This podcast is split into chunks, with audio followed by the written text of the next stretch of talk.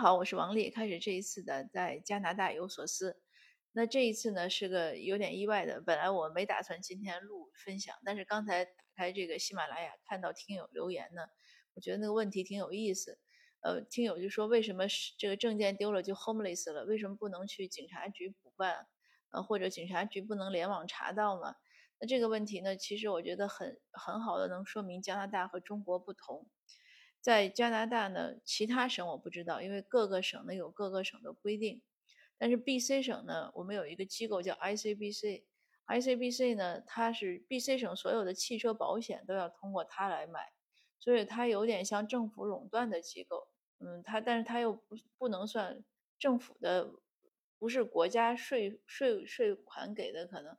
但是呢，它又有这样垄断的，就加拿大有很多这样，我们认为是准国，我们叫它准国企，或者就类似于国企，比如说它的煤气啊、水电呀，它都有些大型的公司，是和政府关系很紧密，然后待遇也很好，怎么样，就像国企一样，而且是垄断的功能。那这 B.C 省的这个 I.C.B.C 呢，它办汽车保险，而且它是办一些汽车，呃，办驾照。前些年我记得是，就是居民的身份证呢，呃，也都通过他办。这个居民的身份证其实它也不叫身份证，因为加拿大严格的讲没有中国那种意义上的身份证。嗯，因为它每个省情况不一样。像 B.C 省呢，其实我们有一张医疗卡，但医疗卡呢，它就可以把它认为，因为有你头像，有你的照片，所以就可以认为是类似于身份证。那这个医疗卡呢？它现在前些年呢，就是和驾照合并了。如果你有驾照呢，后面就印上你的医疗医疗卡的号码。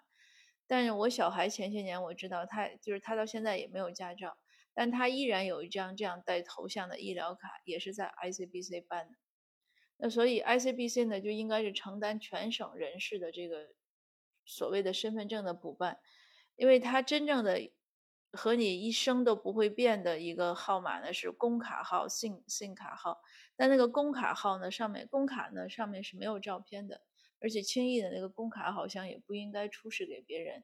那个只有谁给你付你的劳动酬金，然后他需要去向税局申报说他把什么钱付给了谁，他才需要那个卡号。还有就是办一般的银行呀什么，反正跟钱有关的，基本上都用那个卡。所以那个卡呢是。相对来说是比较保密的，但是驾照就不一样了，或者你的医疗卡就不一样了，它很多时候都可以用来当身份证用。那这个 Tom 呢？这个我前上一集剧透过的，说这个无家可归者 Tom，我呢正好他去 ICBC 办的时候，我是跟他一块有去，因为我跟他约好在那儿见面，然后我们再去下一个地方。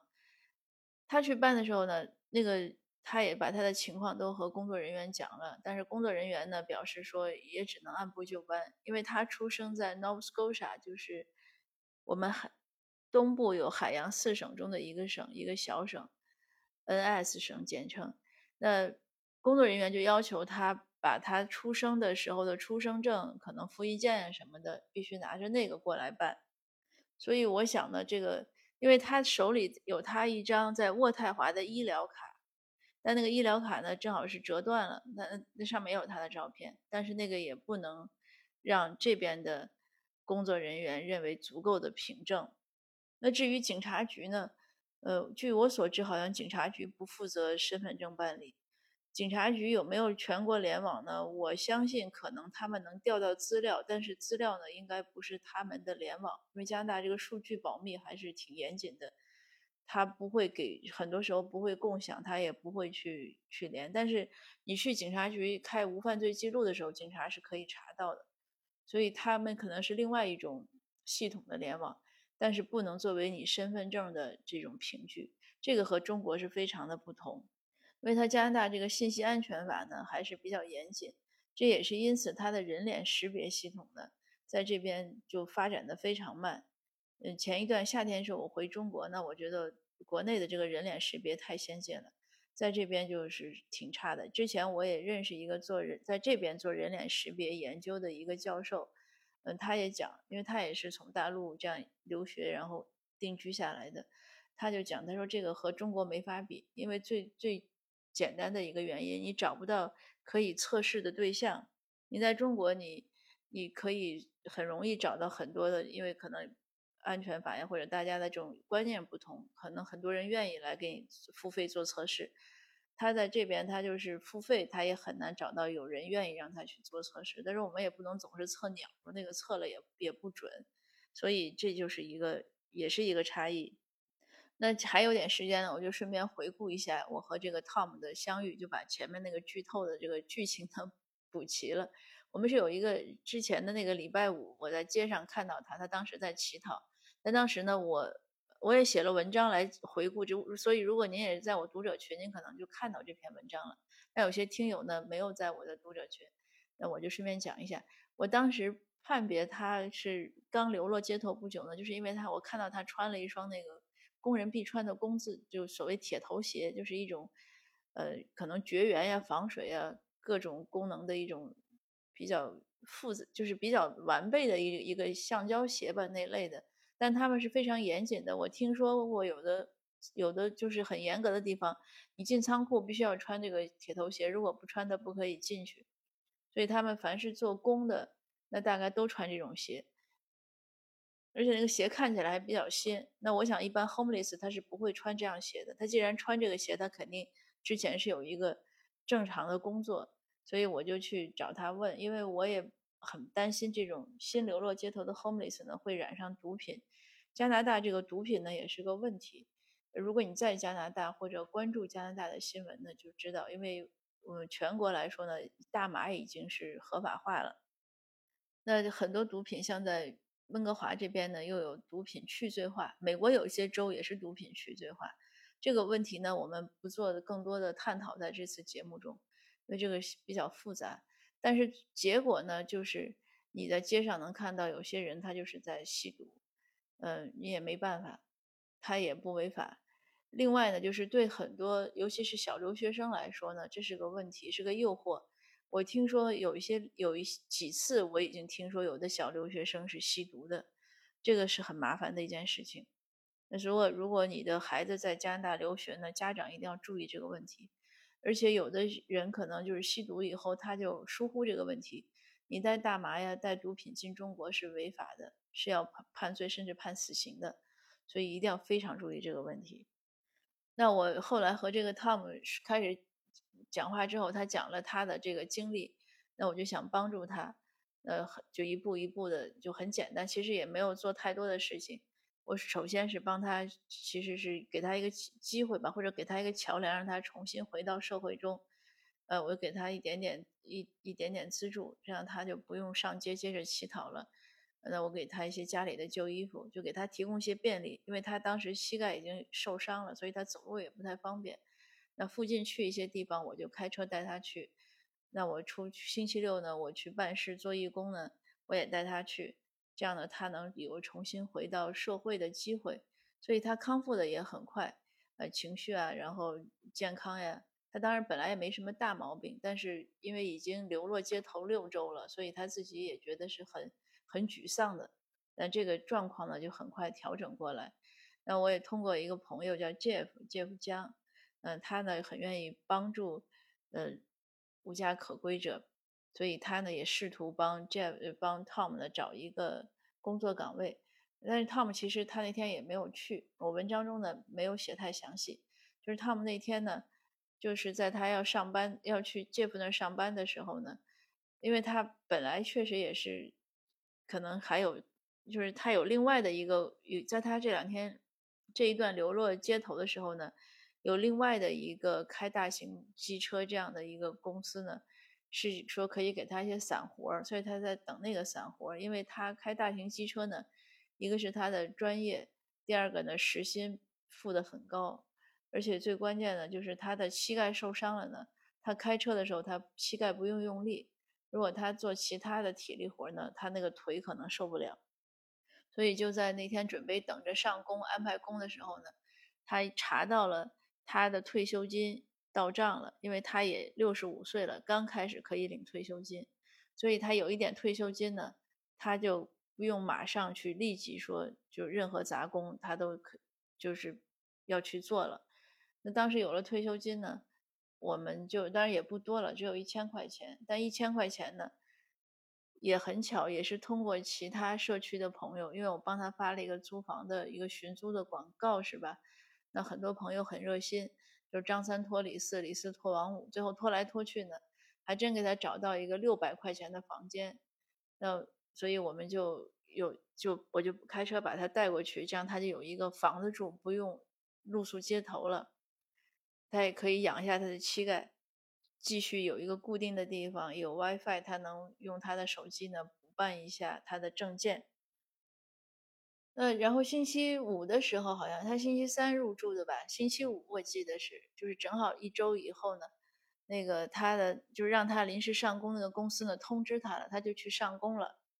那事情呢后后面的这个进展就是这两天的事儿，因为这两天我们长周末，但是这两天呢，这个 Tom 的生活又发生更加戏剧性的变化。然后他前昨天晚上他短信我说他最近很忙，因为他上完工之后好像在公园里就认识了一个呃女朋友，所以他们这两天可能开始忙着谈恋爱了。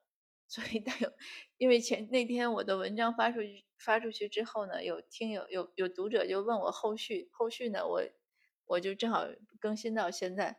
那当然我也很祝福他，我们希望他这个能在 BC 省结束。流浪之后呢，事业爱情双丰收。当然，事业爱情的进展怎么样还不知道了，只有在慢慢的呃更新了，拭目以待。如果有什么进展呢，我也会和大家分享。但 Tom 这个事情呢，也是让我看到这个加拿大社会制度中的一些，还是有一些，当然任何社会制度都有不足，但是也确实有，或者说是有一些漏洞吧。而且也让我很深刻的认识到呢。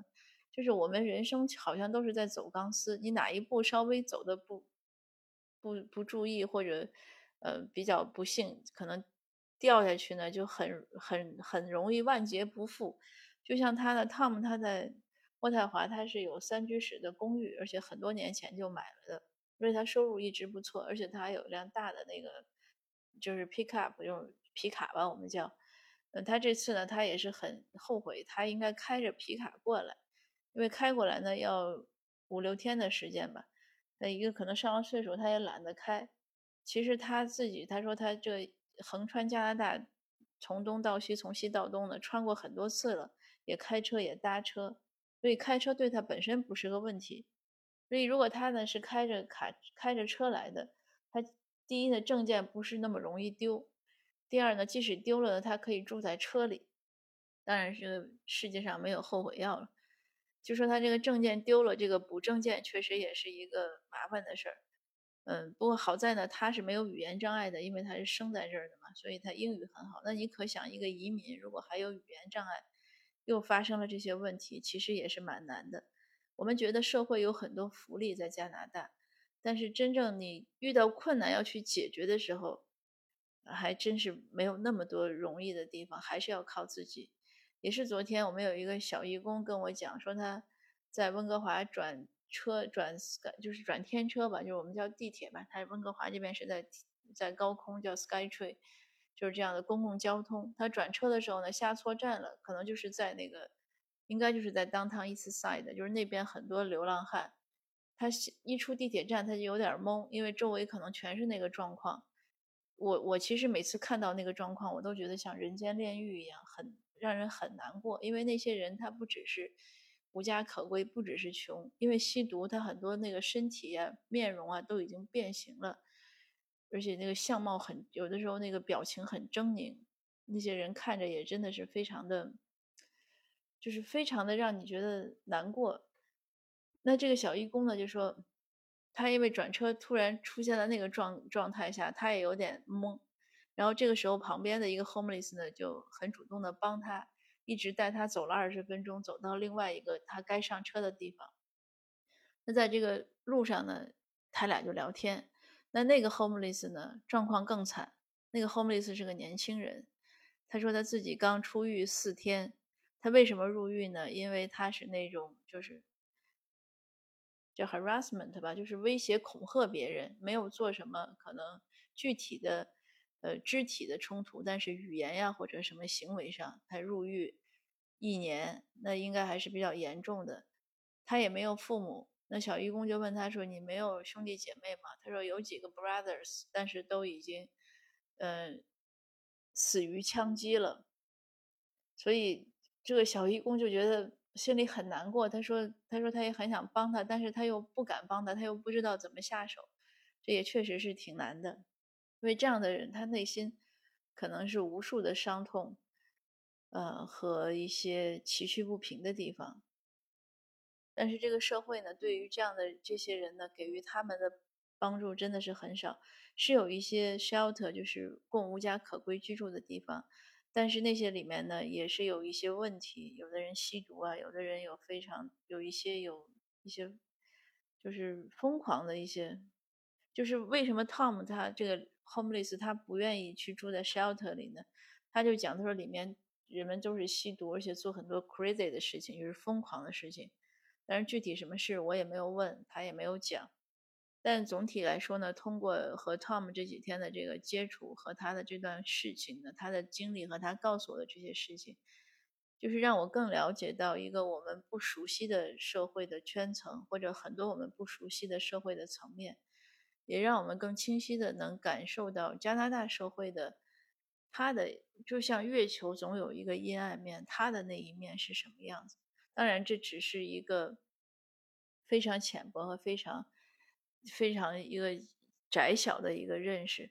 更多的呢，可能还是要更多的去了解。但是讲实话呢，其实我也没有很多勇气去了解那个那些人的这样的一种状态。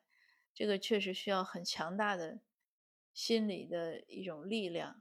因为每次我刚才讲，我看到那些 homeless 的时候，我就心里非常难过的。这个要需要很强，自己自己内心要很强大，而且需要很冷静，还要很客观，呃，可能也很需要很多心理学的知识，而且更多的呢，如果要处理这样的问题呢，需要一些社会学的知识。所以加拿大它很多大学都开一门课叫 social worker，就是做社工嘛，因为他知道更多的法律和怎么处理处理这些问题。那我也在想，可能。这学期我已经选了一门课，那下学期可能我也会选相应的课，来了解一下怎么能，就至少是怎么能处理一些相关的一些问题吧。那今天的分享呢，也就到这儿。从听友那个问题呢，让我们能有机会讨论更多的加拿大和中国的不同，而且加拿大社会它光鲜外表、它傻白甜的外表下面的那个内核的。一点点小小的感受吧，对这个对内核的感受，也是一个丛林法则，也是很残忍的，也是很残酷的。